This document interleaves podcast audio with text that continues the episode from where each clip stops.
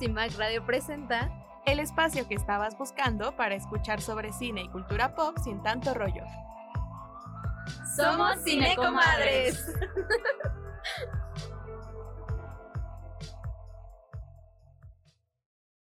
Buenos días a todas y todos. ¿Cómo están esta mañana del jueves 28 de septiembre de 2023?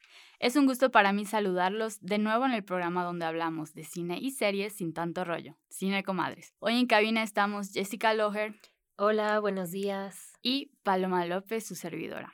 Como les adelantamos la semana pasada, hoy hablaremos de personajes escritos desde la female gaze o perspectiva femenina. Después de un breve debate al final del programa anterior, decidimos cerrar septiembre con este tema, ya que constantemente estamos expuestos a contenidos audiovisuales con mujeres como protagonistas, pero sin realmente mostrarlas como seres humanos, sino como objetos, al servicio de otros, o incluso con problemas frívolos, entre comillas, que refuerzan estereotipos que sin duda repercuten en el día a día, no solo de las mujeres, sino también de los hombres. Creo que este tema es bastante, pues obviamente actual y como lo mencionó, pues nos afecta a todos, ¿no? En la mayoría de las películas, pues se muestra a estos hombres que deben ser fuertes, que deben salvar a las mujeres y por otro lado, pues a las mujeres víctimas de su situación y que necesitan, pues eso, el, el típico estereotipo de la damisela en peligro.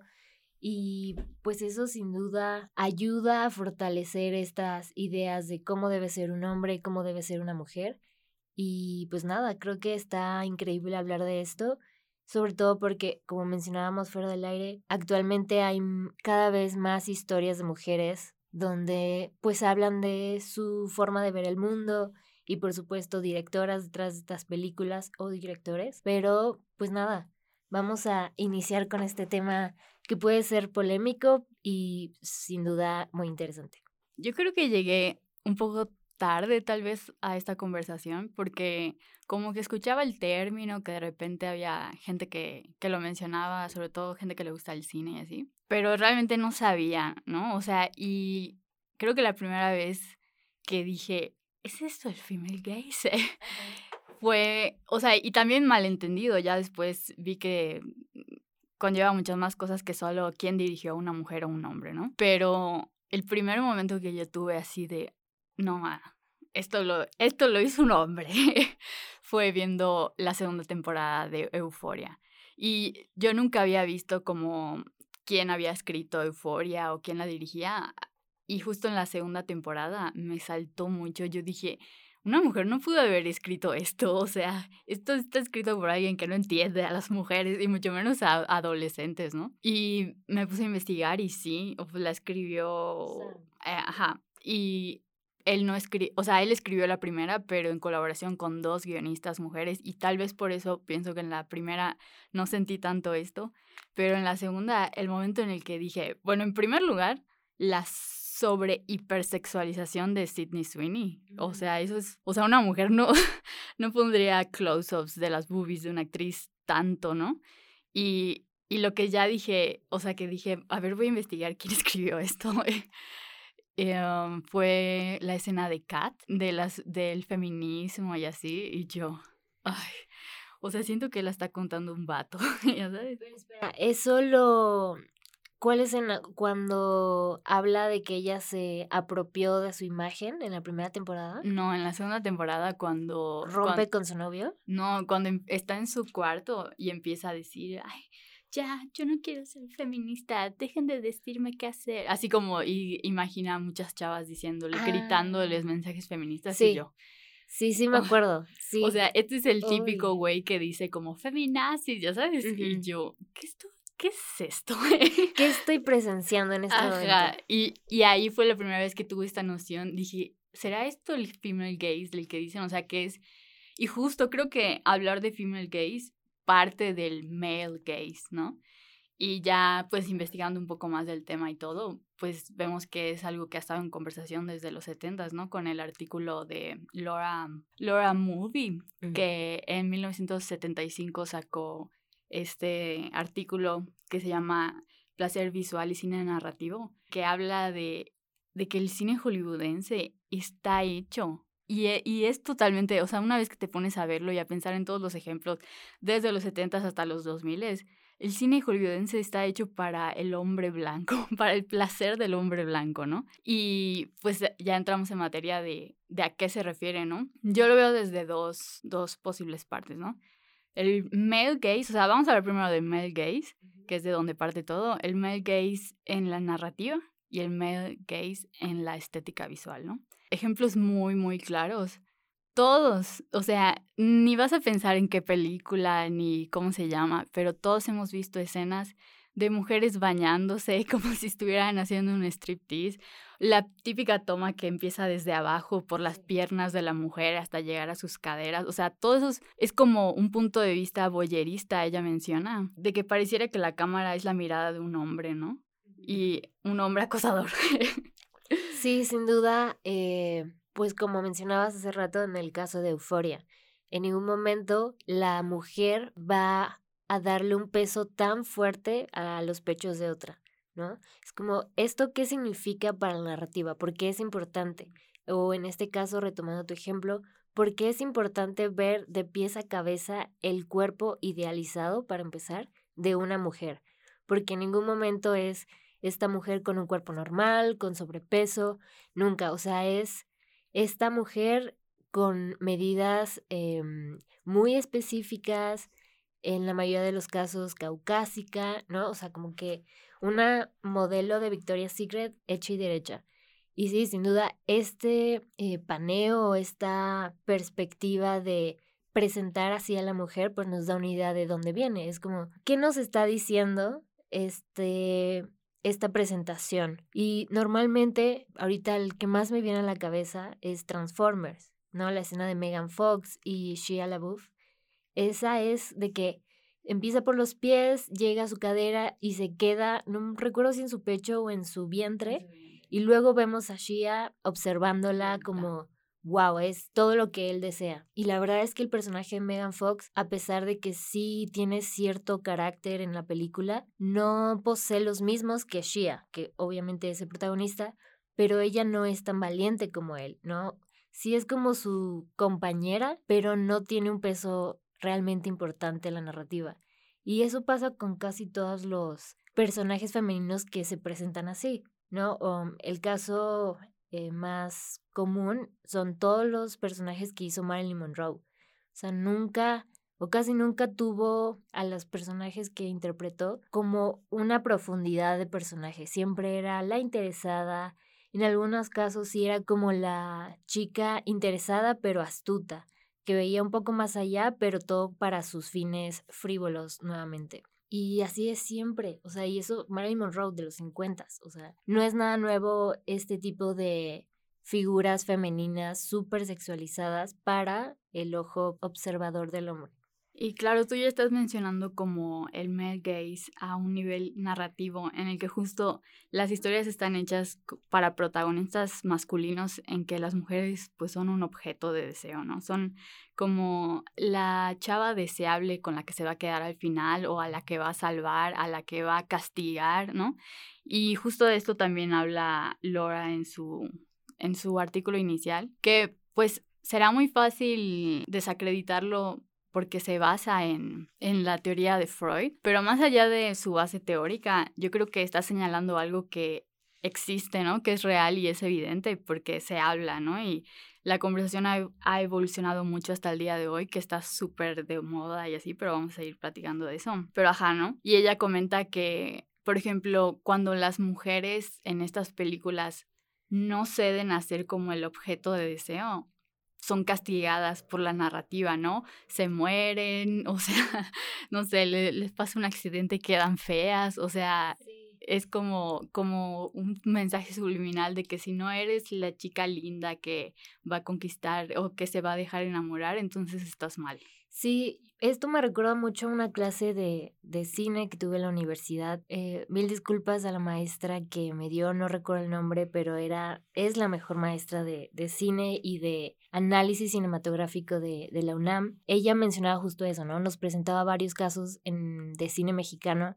Por ejemplo, la primera llega a un prostíbulo y conoce a un pianista ciego. No, no recuerdo a ver si los escuchas ubican la historia, pero bueno, el caso es que llega esta chica de un pueblo a un prostíbulo, obviamente le enseñan a trabajar, conoce a este pianista ciego que obviamente ve más allá de su físico y pues se enamora de ella y demás. Pero todos los hombres alrededor de esta chica pues ven eso, ¿no? Eh, ¿Para qué me sirves tú, mujer, que está en un prostíbulo? Y entonces empieza este análisis de, ah, mira, ella a lo mejor pudo tener otras opciones, pero decidió llegar al prostíbulo y por eso termina mal.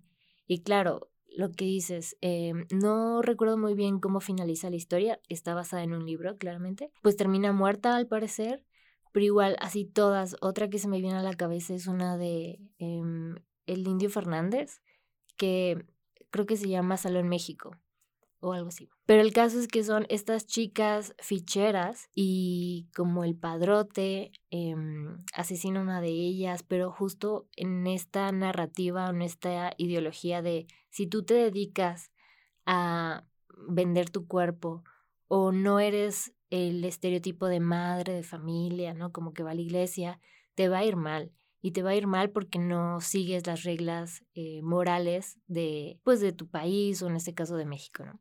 Pero sí, sin duda hay como un castigo hacia esta rebelión de mujeres que a lo mejor uno o no quieren vestirse de cierta manera, no quieren acotar las, acatar las normas, pero sí, estoy totalmente de acuerdo que siempre hay como un castigo y eso pues le planta en la cabeza a las personas algunas ideas como, ay no, si no soy femenina, me van a excluir, ¿no? Pensando como ahorita en Chicas Pesadas, que también pasaba, ¿no? Con la protagonista Lindsay Lohan, llega aislada de toda la modernidad, por así decirlo, norteamericana y pues se viste normal con, o sea, jeans, ¿no? Cómoda y entra una, a un caos de chicas populares, inadaptados y dice, ¿dónde estoy? Eh, en, en dónde entro y no es aceptada hasta que entra en este tipo de círculo de faldita súper femenina, que también nos están indicando qué es la feminidad, ¿no? Y esto pues sin duda resulta en problemas después, porque nos plantean de vuelta ideas que no, no nos corresponden. O sea, creo que en este punto es imposible negar que existe el male gaze, y les voy a, pero les voy a poner ejemplos todos hemos visto cómo se detiene una narrativa, o sea, de lo que, por ejemplo, en Transformers, ¿no? Que está toda la pelea y todo, pero tiene que detenerse todo para ver caer gracefully a Megan Fox viéndose guapísima mientras se golpea la cabeza con el piso, ¿no? O sea, todos hemos visto cómo o sea, los mismos directores se toman licencias narrativas de que tal vez no va a aportar nada, tal vez va a romper con la verosimilidad de la historia, pero vamos a poner el aire para que el pelo de la actriz se vea súper y ella se vea como un ángel, una diosa, ¿no? O sea, es como, como estas tomas innecesarias que su único propósito es mostrar la belleza de una mujer, ¿no? Como el objeto de deseo. E idealizar, e idealizada, ¿no? O sea, no es esta mujer que, por ejemplo, ahorita se me vino a la cabeza, eh, creo que en Parque Jurásico la protagonista va corriendo en zapatillas. Ajá. U otro ejemplo, creo que de tu serie favorita, Shina. la princesa. Exacto. Eh, pues sus vestuarios obviamente cubren su pecho, eh, la parte íntima, pero no cubren el abdomen, donde si las atacan con una espada ya valió. Como, como el caso también de Lara Croft, que está en shortito y en, o sea, güey, ¿quién va a ir a una aventura en shortito donde sabes que te puedes lastimar las rodillas? O sea, son cosas inverosímiles, pero que la única razón por la que son así es para sexualizar al personaje principal, ¿no? Claro, y no estamos diciendo que está mal que las mujeres quieran usar tacones, shorts, em, tops cortos, sino a nivel narrativo, ¿eso qué nos está diciendo? Nada. Porque, o, o también lo hablábamos hace un par de programas, ¿por qué las escenas de sexo o de desnudez son importantes. Oye, y sobre todo centralizadas en las mujeres desnudas, ¿no? En los pechos de la mujer, en las piernas de la mujer. O sea, en ninguna escena de sexo vemos como al hombre, ya sabes. sí, como tan explícito. Claro, no vemos la cara del hombre, o sea, vemos las caras de placer de las mujeres, de las actrices. Y volvemos a lo mismo. Eso le quita a los hombres cosas. En este caso es, ah, entonces pues las mujeres solo disfrutan, los hombres no. O eso visto desde una manera intentando ser empático, ¿no? Porque si lo vemos desde el lado en que está hecho es, ah, pues los hombres son estos super hombres que dan placer a las mujeres y mira cómo lo hacen y tú, hombre que me estás viendo, también debes hacerlo. Y no, la idea es como, en hablando de escenas íntimas, pues los dos están en esta comunicación, hay que ver cómo ambos están disfrutando del acto, ¿no? No precisamente que estemos pidiendo ver explícitamente pues sus cuerpos, porque volvemos a lo mismo, no es necesario. Ajá, exacto, cuestionarnos por qué está esa escena ahí, o sea, ¿qué me aporta? Esto de, pero bueno, y algo también un poco controversial o feo de esto es que luego cuando vemos a una actriz siendo eh, continuamente vista desde el male gaze en este tipo de películas, como que su figura pública se vuelve eso, ¿no? Como en el caso de Megan Fox, que Megan Fox esto dijo un comentario controversial sobre Michael Bay y la despidieron para la tercera película y miembros de la producción anónimos, entre comillas, enviaron una, una carta como diciendo que debería ser una prostituta o que se dedica al porno o algo así, cuando los que, los que la, la hicieron ver de esa forma, la que las tomaron las tomas de esa forma, fueron ellos, fue Michael Bay, porque además justo en este personaje se puede ver un poco la diferencia entre el male gaze narrativo y estético, porque si te das cuenta a nivel guion, el, el, personaje de ella no es tan, tan pasivo, ¿no? Es un personaje activo, que es inteligente y cosas así, pero todo esto se ve opacado totalmente por cómo la presenta Michael Bay, o sea, mostrando siempre su abdomen, sus ojos, su, ¿sabes? Entonces, ¿qué termina, con qué nos quedamos de Transformers?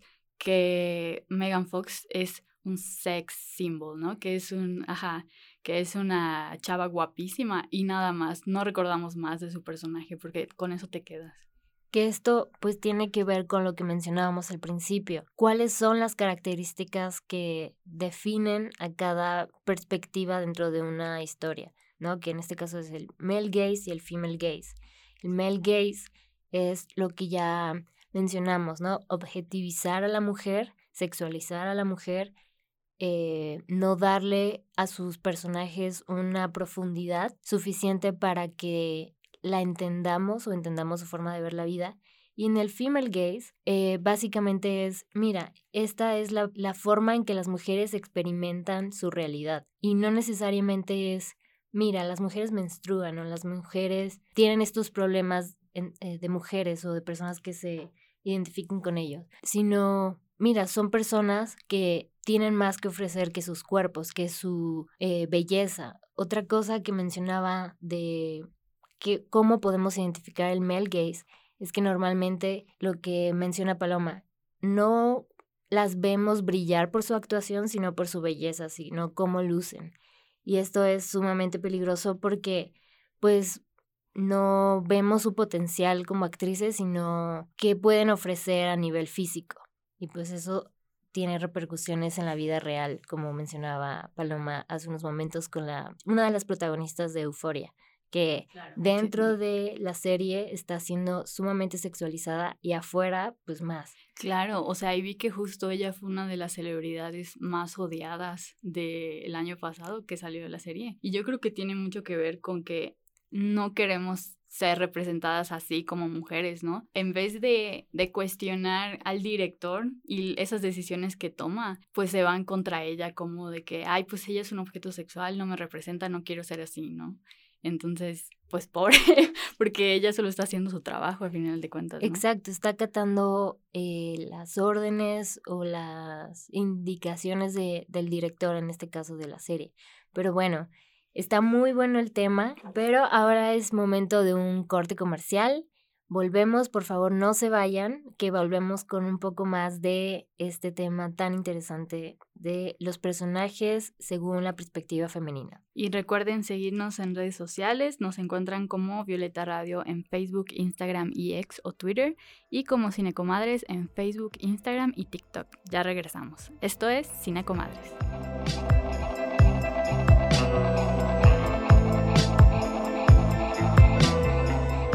En CIMAC Radio queremos escucharte. Comunícate con nosotras al 55 60 60 55 71 55 60 60 55 71 y déjanos conocer tus opiniones sobre nuestra programación. CIMAC Radio, periodismo con perspectiva de género. Tus comadres favoritas ahora en redes. Búscanos como arroba cinecomadres en Facebook, Instagram y TikTok para formar parte de la conversación.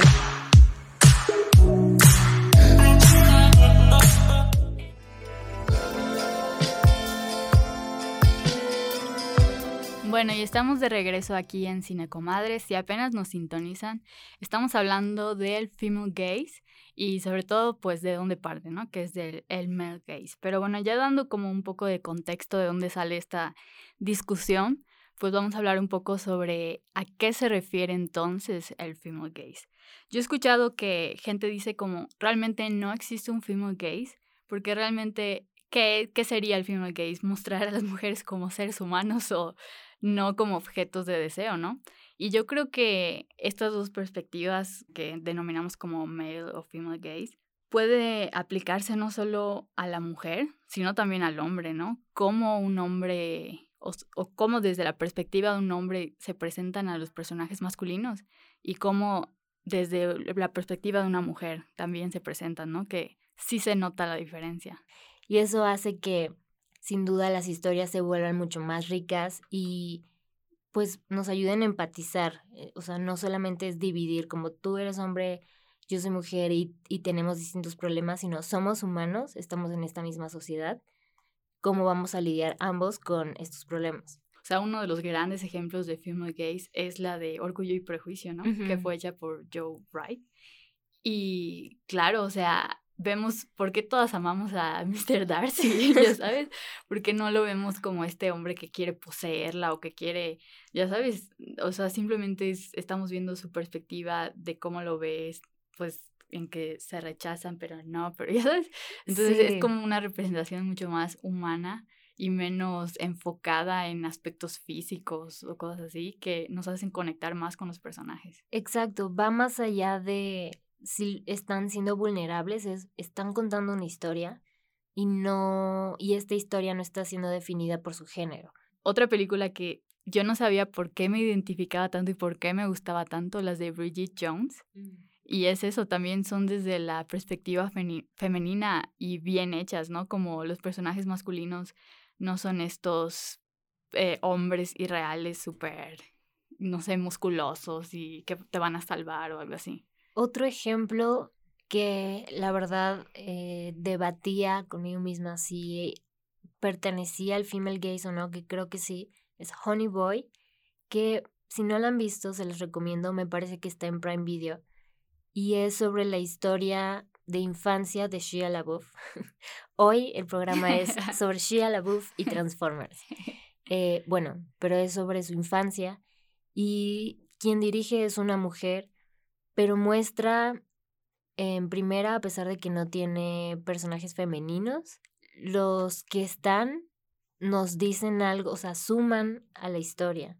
Pueden ser inventados o si pudieron haber estado en la vida de Shia y de su padre, pero no están nada más como objetos ahí de adorno, como normalmente lo, lo ponen, sino nos dicen más sobre qué está pasando en la vida del personaje y pues aunque esta película está protagonizada por un niño y su padre, no, no se percibe una mirada masculina, no los están mostrando como estos seres que deben ser fuertes.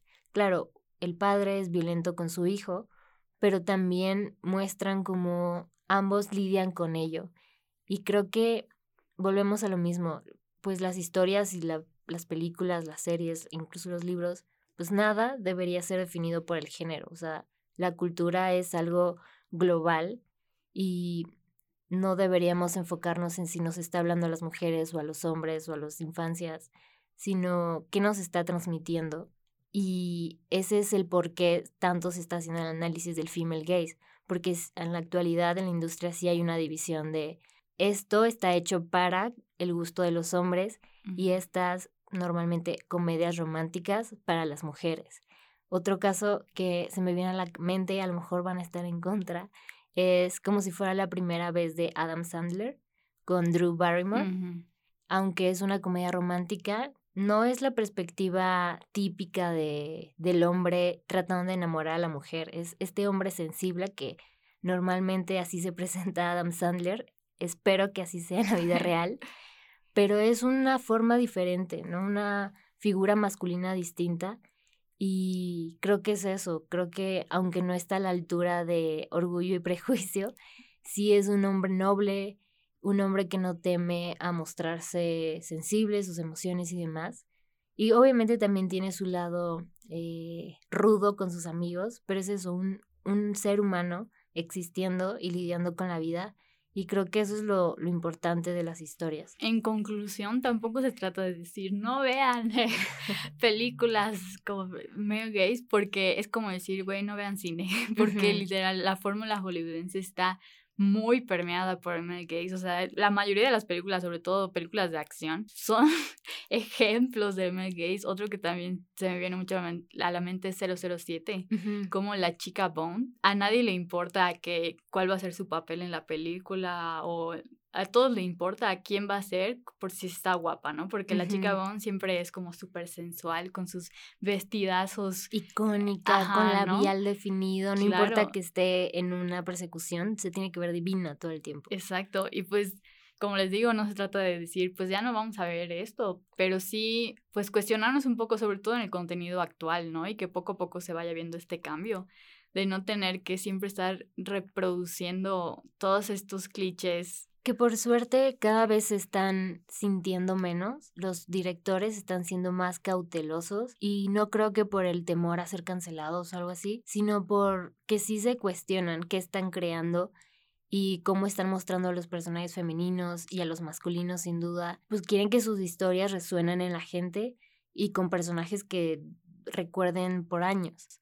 Entonces sí, eso es lo, lo importante de este análisis de qué estamos viendo actualmente y cómo se nos están presentando los personajes, ¿no? Y ahorita solo estamos hablando de mujer, hombre, eh, no nos metimos tanto en la comunidad, porque también hay una perspectiva de cómo se están mostrando a la comunidad, pero sin duda esto es importante y esperamos que nos escriban por nuestras redes para saber qué, qué opinan sobre el tema, si se habían puesto a pensar si las películas que les gustan o que ven normalmente tienen estos toques que hemos mencionado a lo largo del programa. No sé si quisieras decir algo más sobre el tema. Creo que hemos hablado de las cosas como más sobresalientes. Hemos dado algunos casos bastante ilustrativos. Pues sí, o sea, otra cosa también, pues qué chido que cada vez sean más mujeres las que están haciendo cine y siendo reconocidas, porque ahí también se ve el cambio, ¿no? Y pues sí, o sea, analicen, tampoco les voy a decir como cada vez que vean una película estén pendientes, pero yo sé que de repente, como me pasó a mí con Euforia, ¿no? Como que te llega esta sensación extraña de, de por qué está eso ahí y tal vez podría ser uno de estos casos, ¿no? Uy, lo que se viene para el próximo programa de Cinecomadres, donde comenzaremos con nuestro primer especial de terror y hablaremos de nuestras películas o series favoritas del género. Acompáñanos. Y ha llegado el momento de despedir el programa de hoy. Muchas gracias por habernos escuchado. Recuerden seguirnos en Facebook, Instagram y X como Violeta Radio y en Facebook, Instagram y TikTok como Cinecomadres. Ahora nos queda agradecer al resto del equipo de Cine Comadres que se encuentra en cabina. Dafner Bichoringo López, Sujei Moreno, Adriana Collado y Lizzie Martínez. También agradecemos a las masters de CIMAC Radio, Lucero Zamora y Saraí Nicanor, quienes estuvieron a cargo de la mezcla. De este lado de los micrófonos, Jessica Loher y Paloma López les damos las gracias y les invitamos a escucharnos el próximo jueves en punto de las once y media de la mañana en el 106.1 FM Violeta Radio. Que tengan un buen fin de semana. Esto fue Cine Comadres. CIMAC Radio presenta El espacio que estabas buscando para escuchar sobre cine y cultura pop sin tanto rollo. Somos Cine Comadres.